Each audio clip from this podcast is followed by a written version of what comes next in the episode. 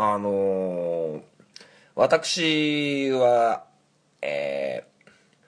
ー、ゴミ収集車に乗るお仕事をしております。えー、最近ではね、えー、マシンガンズの滝沢秀一さんという方がね、こう、ツイッターだったり、えー、本を出されてね、すごくこう、有名になったというか、えー、一つ話題な職業なのかなと思ってるんですけど、えー、この番組でも何度かゴミを分別しましょうなんていうことを、えー、結構言ってたりするんですよ。はい。で、今年に入ってですね、はい、この新潟県の、えー、とある町の、えー、ゴミ収集車、パッカー車と呼ばれる車が、えー、炎上、そして廃車、ということで、えー、車両火災になった事件がありました。っていうのも、えー、可燃ゴミ、皆様が、えー、いつも出される、えー、可燃ゴミですよね。一般家庭ゴミ、生ゴミとか、えー、そういう普通のゴミの中に、えー、スプレー缶が入っていたことが原因で、えー、火災につながったという、えー、ことがありました。なのでね、あのこんなこと僕が言うのはあれですけど、隠そうと思ったらいくらでも隠せるんですけど、えー、こうやって、えー、非常に危険な事件に、危険な事故に、えー、なり得る可能性がありますのでね、えー、ぜひ、その、皆様のお住まいの自治体のね、えー、決められた分別方法を、えー、しっかりとこなしていただいて、えー、ゴミを捨ててほしいなと思っております。はい。えー、一人の、えー、ゴミ収集作業員からのお願いということで、えー、今日もハンクラジオスタートしていきたいと思います。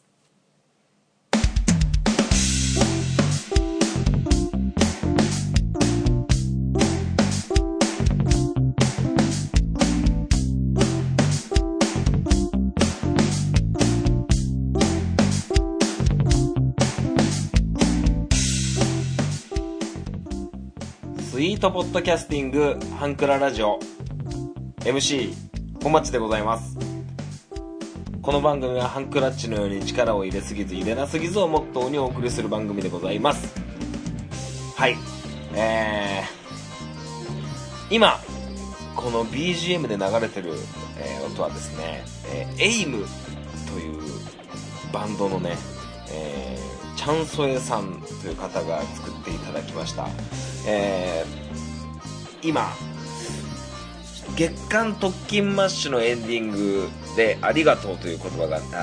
曲がね、えー、流れてるんですけど、えー、その楽曲も、えー、エイムさんという、ね、バンドさんが、えー、ね、こう特勤マッシュさんの方に、えご提供された曲なんですけどまあ、チャンソエさんも僕も、えー、僕はラジオネームドリトリズムとしてね、こう、特勤マッシュを非常に応援しています。それで、えー、そんなつながりでね、こう、去年にこの音源を、えー、作っていただきまして、はい。だからね、こう、すごくこう、ときましょうね聞いてるとそのチャンソエさんのメッセージだったり、えー、曲だったりえー、いろいろと、うん、なんかこう、ポッドキャストっていうね、狭い世界かもしれませんけど、こう、つながりがあってね、嬉しいなと思ってて。で、先日、えー、チャンソヨさんの方ツイッターで、えー、夏の応援歌なるものを作ったということで、あの僕もそれをリクエストさせていただきまして、えー、曲を、えー、2曲ほどね、こう、音源をいただいて、えー、非常にこう夏っぽいこうポップのある躍動感のある曲で、えー、すごく、えー、嬉しく思っております。はい。なのでねこういつかこの番組でその曲を流せたらなと思います。ちょっと準備不足で今回は流せないんですけど。はい。であのー、今日日曜日なんですけど土日にあの昼間夜は用事があったんですけど昼間からずっとお家にいるんですよあのサッカーもお休みで、えー、まあ、夕方からねサッカー行ったりとかするんですけどもうね、あのーお洗濯とお風呂掃除とか、えー掃除機がけとかね、いろんな家事をやるんですよ。はい、ミランダ・カーが、あのーお仕事行ってますから。で、その BGM に、え改めて、週刊特勤マッシュびっくりマークの第1号から、今聞き直してるんですよ。あのー聞き直してるんですけど、やっぱ面白くて、あの、止まらねえんすよね。1話が終わると、次また第2号がドゥンドゥン、ピロピロ、ドゥンドゥンって始まるんですよ。それを止めらんなくて、あの、土曜日のお昼も日曜日のお昼も、あの、外にね、ラーメンでも食べに行こうかなと思ってたんですけど、うんそれ、特勤マッシュずっと流してるもんですから、なんか外に出たくなくなっちゃって、ずっと特勤マッシュ聞きながらね、家でね、あの、家事をしてたんですけどね。いや、すごくこう、懐かしいなと思いながら。で、週刊特勤マッシュびっくりマークの一番最初の当時、えーまだ、えー MC の渋ちゃん、MC のケンちゃんはですね、32歳、えーってな、言ってるんですよ。今の僕の年下なんですよね。はい。まあ今だと何歳なんだろうちょっとわかんないですけど、僕の2、3個上なんですよね。確か。いや、非常にね、こう、そんなぐうたらな生活を、えー今しておるわけなんですけども。はい。漫画本読みながら、特訓マッシュがずっと流れてて、えー携帯ゲーム、えーね、僕はパズドラですけど、パズドラしながら、えー、特訓マッシュを聞いて、えーご飯作りながら特訓マッシュを聞いて、えー最近そんな感じでね、あのお家の家事をね、やっておるわけでございますよ。はい。だからね、こう、皆さんはもうこう、なかなかないとは思うんですけど、番組をね、また一から聞き直すっていうのも、えー少し楽しいのかなと、えー思っておりますよ。はい。まあ、そんな感じでね、えー一週間また、えー元気に来週から頑張っていこうかなと思っておりますけども、はい。ということで、えー中はこんな感じにしといてね、えー久しぶりにメールが来ておりますから、えーメールのコーナーに行きたいなと思います。はい。アプローチラジオ。この番組は MC のケンとリョウの同級生2人がお送りする雑談ポッドキャスト番組です。皆様の日常にどんどんアプローチしていきたいと思いますので、お便りお願いします。月曜日夜9時配信中。今のところ毎週配信していますので、お時間のある方はぜひお聞きください。アプローチラジオのケント、リョウでした。あなたの心にアプローチはい。えー、久しぶりにメールをいただきましたので、えー紹介したいと思います。アキピーさんという方から、えー結構初期から聞いていただけてるのかなと思ってるリスナーさんなんですけどもね、ありがとうございます。えーご無沙汰してます。いつも楽しい放送ありがとうございます。いえ、こちらこそ聞いていただいてありがとうございます。えー行動心理学はとても面白いです。えー、もともと俺は変なやつなので変なことしか言いませんが、ぜひ選挙に行ってほしいです。えー本マッチは幸せなのでいいですが、えー今度の選挙は未来への分岐点だと思ってますタモさんがいたら3年前に引き戻してもらいたい尻滅裂ですみませんということですありがとうございますえー送信されたのが午後3時42分ということでね、えーお昼休憩の暇つぶしだったんでしょうかあー ありがとうございます。えー行動心理学とても面白いですということでありがとうございます。えーっと、正確には行動心理学ではなく行動分析学という風な学問を使って僕はサッカーの指導をやっております。まあ、行動分析学を、えー使ってというか、を中心にした考え方をもとに、えーやってるっていう形なんですけど。はい。えー選挙に行ってほしいです。なんか参議院選があるらしいですね。うん。あと、えータモさんがいたら3年前に引き戻してもらいたいって、タモリさんってあの、いいと思うのタモリさんですよね、きっと。どういうこと？これ。あれですよね。多分、世にも奇妙な物語のストーリーテラーなタモさんのなんかあったんでしょうかね。うんえー、尻滅裂ですいませんってことで。いや、尻滅裂でも全然いいんで、こうやってメールいただけるとね、えー、本当嬉しいんですけど。はい。まあ、行動分析学、えーっと、何度か前、ってか、ずいぶん前の、多分100、いや、どんぐらい前かな。多分、1年以上前の配信で、行動分析学とはどんなものかっていうのを、えー話してる回があるんですけど、まあ、もう一回僕も自分の中で整理することを意味として、今こうしてもう一回言ってみたらどうかなと思うんですけど、あの、行動分析学っていうのは、えー行動を予想するとか、こういう人、こういう心理だから、ね、心理学とかじゃちょっと違うんですけど、あの、こういう心理だから、この人はこういう動きをする、こういう行動をとるとか、そういうことじゃないんですよ。あの、行動分析学っていうのは、えー行動を分析して、その行動の頻度を、こう、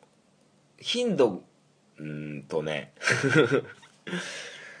行動を取ることには理由があってみたいなその行動の量ですよね。頻度を操るっていうか感じなんですよ。だからえーまあ詳しく話すると、えー行動を取る人が行動するっていうのには、えー必ず理由がいると。はい。うんと死人死んでいる人ができること以外は全て行動という捉え方からまず始めます。つまり死んでいる人ってことは、えー横になっていたり動かないってことですよね。っていうことは行動とは捉えないわけですよ。はい。で、えーその中のその行動には必ず理由がある。人が行う行動には理由があって、えーそういうわけなんですよ。で、えーその中で講師出現の強化、弱化出現、違うわ。えーっと、なんだっけ。強化出現の強、ん？講講師出現の強化と、剣士出現の弱化っていうのがあって、えー講師出現の強化は、その人の行動が、良しとされる、利益をもたらす行動は、えー強化されていくわけですよ。頻度が増えていく。で、剣士出現の弱化っていうのは、その人にとって不利益なこと、行動があると、その行動は減るっていう形なんですよ。剣士出現の弱化、弱まるっていう感じですよね。はい。で、これはどういうことかというと、僕はサッカーの指導を中心にお話しさせてもらうと、つまり、その選手にとって利益のあるプレーが増えれば増えるほどチームとしてはいいわけですよ。僕はコーチとしては嬉しいわけですよ。はい。なので、あの、講師出現の強化を増やしていく。この選手にとっていいプレーが出た時に、選手に利益をもたらして、えーその選手が、あ、このプレーが僕にとって利益だ。このプレーが僕にとって素晴らしいんだな、褒められるんだなっていう感じを選手に与えて、その選手のプレーを変えていくっていう考え方です。はい。で、選手にとっての利益っていうのは、えーどういうことかというと、サッカーにおける、まあ、シュートを決めれたり、えー指導者に褒められたり、保護者に褒められたり、チームメイトに褒められたり、ね、認められたり、そういうことが講師出現の強化になると思うんですよね。はい。で、えーまあ僕が使うのはやっぱり褒めることですよね。えー褒めるコーチングをする。で、あの選手が、あのパスもあってドリブルもあってどっちもできるっていう状態の中でパスを選んだ時にドリブルを選んだ時にどうかっっていうことを、えー褒めたりするわけですよ。はい。で、その褒められたプレーが増えていく。この場面でコーチに褒められたから、次同じような状況があった時にパスしようかなっていう行動を、えー増やすっていう感じなんですよ。結局判断するのは選手なんですけど。で、逆に、えー、剣士出現の弱化っていうのは、えーその選手にとって不利益となるプレーは減るっていうことですよね。その選手にとって不利益っていうのはシュートを決めれなかったり、えーコーチに怒られたり、えー仲間にけなされたり、ね、いろんな嫌なことがあると思う。不利益なこと。そういう行動を取った時に、えーそのプレーは減ると。そのプレーをした時にえー不利益だって感じた時に、えーそのプレーは減るつまり僕が操るのは僕がしてほしくないプレーの時に何やってんの？違うでしょっていうような指導をした時に、えー褒められるよりね怒られる方が不利益ですよね。ほとんどの人がそうだと思うんですよ。だからあまあ怒るというかそういう行動は違うよっていう風な指導をしてそういうダメなプレーを減らすっていう感じなんですよ。はい。なので、えー僕がコーチングをしてトレーニングを組むときに今日はこういうプレーをしてほしい。ああいうプレーを目指していきたいっていうプレーをうまくこっちがコーチが褒めやすい褒める現象状況を生み出しやすいトレーニングを組むんですよね。はい。じゃあ例えば今日は守備のトレーニングをしましょう。相手からボールを奪いましょう。ってなった時に、えーじゃあ 30m×30m の広い、えーコートの中で、えーボールを持ってるのは3人。ね。で、えーボールを奪いに行くのは1人。ってなると 30m30m の中で3対1の状況だとボールはなかなか奪えないんですよね。はい。つまり、ボールを奪えた時に、そうそう、そうやってボールバウンドだぞって、僕は褒めたいんですけど、30×30× のコートの中で3対1っていう人数設定、コートサイズの設定をしてしまうと、ボールを奪うっていう現象があまりにも生み出しにくいんですよ。だからこういう時には、えーじゃあ 10×10× で2対1にしたり、1対1にしたり、えードリブル突破をするってなると、攻撃側ドリブル突破をしてくる攻撃からボールを奪うっていうトレーニングを組みます。それで守備がボールを奪うっていうことを褒めたい。コーチが褒めたいってなった時に、えーじゃあ、えー縦の長さが 20m で、えー横の長さが 20m のドリブル突破ってなるとなかなかボールを奪いにくい。はい。なんですけど、えードリブル突破を目指す攻撃側が、えーすごくかわしやすい状況になってしまうので、そうじゃなくて、縦は20メートルだけど、横は10メートルにして、ちょっと細長のコートにすると、なかなかこう、突破する側が難しくなって、えー守備のボール奪う、奪う選手が奪いやすくなるっていう、こっちの褒めたいプレーを生み出しやすいコートサイズをこっちが設定してったり、人数設定だったり、えボールの配球の仕方だったり、そういうのを工夫するんですよ。はい。まあそうやってね、どんどんどんどんこう、えーやっていくんですけどね。はい。なんかめちゃくちゃ難しい話になりましたけど。まあ、あの子供なんでね、すごく単純なんで、例えば、えー集合って言った時に子供が1人2人3人4人とゾロゾロ集まってくるんですけど、え1人目の選手がポンって来た時に「はい〇〇くん1番」で次々来るに「〇〇くん2番〇〇くん3番」って言って、えー集合するとどんどん集まるの早くなってくるんですよ。〇〇くん1番のこの座に立ちたいがためにどんどん集まってくるんですよね。だからその1番に集まったことをこっちが〇〇くん1番だねっていう評価すると集合する行動早く来ればコーチにこう言葉をかけてもらえるっていう利益が生み出されるわけで集合がどんどん早く集まるんですよ。でも本当の目的はすぐ集合してすぐミーティングをしてトレーニングをする時間をもったいなく過ごさないために余らさないためにすぐ集合するっていうのはそういう理由があるんですけど子供たちの利益とは感じにくいんですよ。すぐ集合することがなんで意味があるのかっていうのが分かりにくいんで逆に逆に？逆じゃないけど あのそうやって声をかけて、まあ、褒めてあげる認めてあげる利益を与えてあげることで選手の行動が少しずつこう変わっていくわけですよ。それをどんどんどんどん続けていくとコーチが「〇〇君1番〇〇君2番」って言わなくたって集合するのが早くなっていくんですよ。そういうのがどんどん癖づいていくとねまあまあそういう風な感じで、えーサッカーの指導をしているわけでございます。はい。えー、飛んだアキピーさんからのメールからね、こんな行動分析学の話をしてしまいましたけども。はい。えー、なので、こうやって、アキピーさんからメールをいただけることで僕にとってはすごく利益になって、こうやってベラベラベラベラ喋っちゃう。っていう僕の中の講師出現の強化が生まれますよね。はい。メールをいただけることが嬉しくって、ね、あのー、アキピーさんが聞いてもないのに行動分析学のことは何なんだっていう風なね、あいらんこともね、言ってしまうというわけですよ。うん、ちょっと違うけど。まあまあそんな感じでね、えー、メールをいただけると本当テンション上がりますから。はい。で、えー、やっぱ、コーナーみたいなのを設けた方がいいのかなと思ってて。うん。なので、えー、新コーナー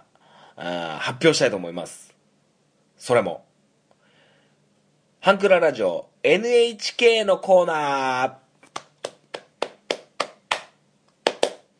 はい。えー、新コーナーの発表でございます。えー、ハンクララジオ NHK のコーナー。えー、それは、えー、悩み本マッチが聞くよ。です。はい。まあ、お悩み相談室みたいなもんですよ。はい。お悩み相談室みたいな感じで、なんてことないくだんない悩みを、えー、一緒に考えさせてくれないかと。くだらなくていいです。本当に恋の悩みでも、仕事の悩みでも、えプライベートな悩みでも、何でもいいんですけど、あの、別に解決はしません。うん。解決はしませんけど、本マッチと一緒に、いや、私、本マッチが一緒に悩ませてほしいなという 願いを込めて NHK のコーナーとさせていただきます。はい。はい。NHK のコーナーね、えー、次々にメールが来ることを、えー、楽しみに待っております。それではメールのコーナー以上でございます。ありがとうございました。こんにちは、ゆるりんこパーソナリティのなおです。しょうこです。この番組は日常に起きたこと、仕事のこと、楽しかったこと、悲しかったことをゆるりんこと話すポッドキャスト番組です。毎週木曜22時配信中。ふわふわゆるりとした番組をお探しのあなたにぴったり。番組はゆるりんこで検索。ぜひ一度聞いてみてくださいね。本マッチ FC このコーナーはサッカー大好きな本マッチがサッカーについてお話しするコーナーでございます。はい、えー、久しぶりに、えー、とある一人の選手を紹介したいなと思うんですけど、僕もまあ、あんまりこう、ちゃんと90分フルタイムで試合を見てたわけじゃないんで、結構ハイライトとかで、えー、目にする選手だったんですけど、えー、知ってる人は知ってると思うんですけどもね、えー、ブンデスリーガ、ドイツの、えー、ブンデスリーガというえー、リーグの中で、もう、香川真司の選手で、のおかげで、えー、非常に有名というか、えー、サッカー知らない人にも馴染み深くなった、えー、ドルトムントという、えー、黄色と黒を、えー、模したね、ユニフォームの、えー、チームがございます。はい、香川真司選手が23本をつけてたり、えー、してたことがありましたけど、えー、古くはレバンドフスキー選手だったりね、えー、いるんですけど、今そのドルトムントにですね、ジェイドン・サンチョという選手がいます。はい。今、背番号7番かな。えー、イングランド代表にも選ばれたと思うんですけど、えー、驚愕の19歳。はい。日本は久保建英、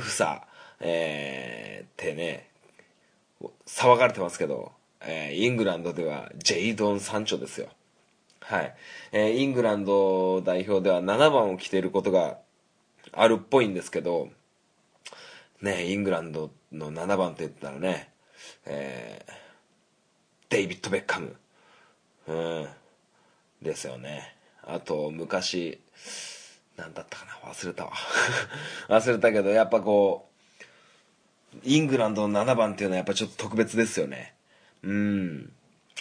まあまあ、そんな感じでね、ジェイドン・サンチョという選手をご紹介したいなと思います。はい、19歳で、えー、ドルトムントに所属して、えー、これからグイグイ来ると思いますよ。うんと、プレースタイルとしては、もう左サイドとか右サイドとか、やっぱサイドを駆け上がるこう攻撃的な選手、えー日本代表でいうと中島翔也選手だったり、えー堂安律選手だったり、えーそういう感じの、えーポジションですよね。はい。で、どういうプレーをするかって言ったら、もうドリブルがすごく上手です。はい。ボールタッチが柔らかくて、はい。ボールがね、こう細かく細かく動くので、相手もなかなか取りづらい。奪いづらいというね、そんな感じの、えードリブルをするんですけど、まあなかなかこう、得点を自分で取るタイプではまだない感じがしてますね。あの、全然、うん、ボールを持ってバイタルのエリアに侵入してくることが可能だと思うんですけど、結構こう、パスもね、えー結構対応してくるんで、あの、ドリブル一辺倒っていう感じではないので、守備の方も、こう、パスが来るのか、ドリブルが来るのか、それもなかなかスピードがありますから、あの、そこでね、こう、振り切られないようにしないといけないと、パスかドリブルかっていうね、えー二択をこう迫られた時に、守備の方は非常に苦労すると、えーいうことでございます。はい。で、僕がすごくこう気になったのが、こう、サッカーのドリブルにおけるターンっていうプレーがあるんですよ。要は、えーまっすぐ進んでったら、ね、切り返して、こう、方向を変えるとかね、急に止まるとか、そういうプレーがあるんですけど、いや、ターンがものすごく細かくて、速いんですよ。ねで、速くっ、で、ターンして、止まったと思ったらすぐまた加速して、ドリブルを開始できるんですね。これってものすごく、えー守備からすると、えーやりづらいんですよ。あの、アプローチラジオのりょうさんなんかはもうピンと来てると思うんですけど、相手がドリブルしてきてターンしたと思ったらまた加速していく。えーそういう選手は非常にやりづらい。はい。で、なかなかパスもね、結構、いいボール蹴るんですよ。視野も広くてね。非常に、久しぶりにイングランド代表で注目の選手を見つけたかなっていう感じなんですけど、だから見つけたのも僕も遅いんですけどね。うん。あの、ジェイドン・サンチョすごく、えーこれからいいと思いますよ。はい。なんか最近ね、YouTube でこういう若手の選手の動画とかをすごいよく見てて、はい。ちょっと、ひときわ僕の中でヒットしたのがこのジェイドン・サンチョ選手でしたね。はい。まあ、あとはもう若手と言えるのか分かんないですけど、アヤックスのデリフトっていうね、センターバックのね、ディフェンダーの選手だったり、あとは、そうだな。うん。あと、まあまあそんなところかな。ピンと今パッと思い浮かぶのはその2選手なんですけど、とにかくこのジェイドン・サンチョ選手はすごくいいですね。はい。まあこれからね、こう、ビッグクラブが多分獲得に、えー行くと思いますけどもね。なかなかこうイングランドの選手がこうドイツで活躍するっていうのはなかなか聞かないんですよね、はい、ハーグリーブスとかそういう選手がパッと思い浮かばないんですけど、はい、まあドイツリーグね、えーアリエン・ロッペン選手が引退ということで、はい、僕はこの選手好きだったんですけどね、はい、なかなかこうおじいちゃんみたいな風貌なんですけど世界一速いおじいちゃん顔っていう感じなんですけどね。いや、すごくいい選手が引退して、ね、日本でもね、あのーサガン鳥栖の、えーフェルナンド・トレス選手が、えー元祖イケメンフォワード、えーっていう感じのね、えー選手が引退してしまうんですけども、まあ、選手が、ね、引退すれば若手がぐいぐい出てくる、まあ、こういうね、サイクルで、えーサッカー界は、盛り上がり続けていくわけでございますよ。はい。もしね、気になる方がいらっしゃいましたら、ジェイドン・サンチョで検索すると結構出てくると思うんで、はい、見ていただけたらなと思います。はい。うん。そんな感じですかね。毎週、なるべく本マッチ FC を続けようと、えーひねりにひねり出した、えー久しぶりの海外クラブの海外選手を、えー紹介する感じになりましたけどもね。はい。まあ、どんどんどんどんこういう風に、えー本町 FC でサッカーのことを皆様に知っていただけたらなと思っております。それでは、これで終わりにしたいと思います。本町 FC 試合終了。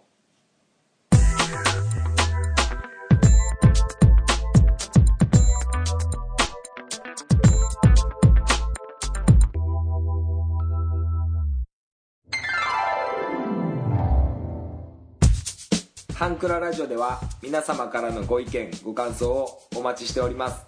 メールアドレスはハンクラ .h2u.gmail.com です。スペルは hankura.h2u です。H2U の2は数字の2です。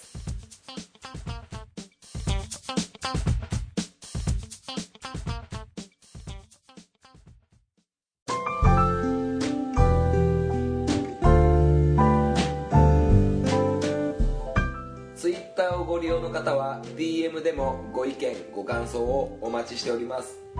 ハンクララジオで検索してみてください。ハッシュタグハンクララジオでのツイートもお待ちしております。ハンクラはひらがな。ラジオはカタカナです。みんなでフォローして盛り上げていきましょう。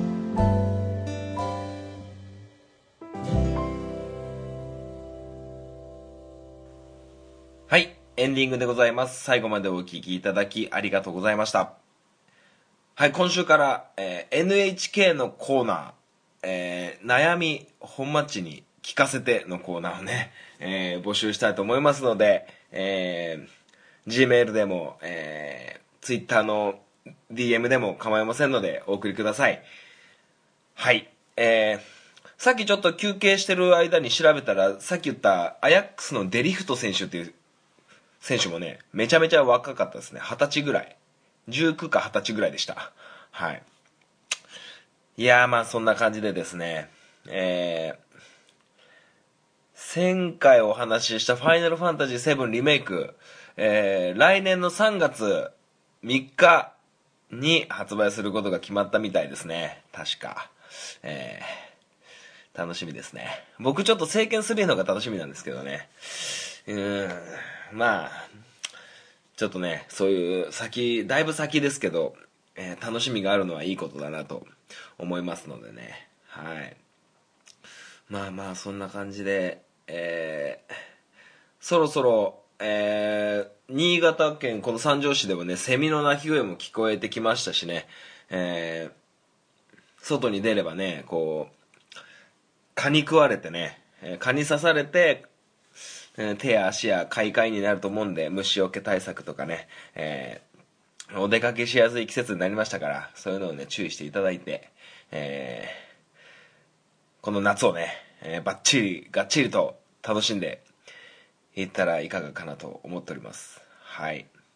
で、前回も言った通り、プランクチャレンジ、あの、筋トレですね。えーしっかりと毎日行っております。まあ今のところ体重も変化はない状態なんですけど、まあ、5日に1日、6日に1日ぐらいちょっと休みの日もあって、ちょっとね、自分でこう、ヨガマットも広げてこう、プランクチャレンジするんですけど、まあ結構、えー腹筋も、なんか、慣れてきたというか、少しずつね、まだ1週間だけど、やっぱやってないと、1週間ぐらいやるとちょっと違うかなっていうのは、体で感じてきますけどね。まあ、ということで、えー今週の、えーハンクララジオももちろん、えーオープニングでお話した通り、えーエイムさんの、うんエイムというバンドのチャンソエさんが作って、えーくれた、この BGM とともにね、えー終わっていきたいなと思います。はい。それでは、今週この辺でお開きにしたいと思います。またお会いいたしましょう。さよなら。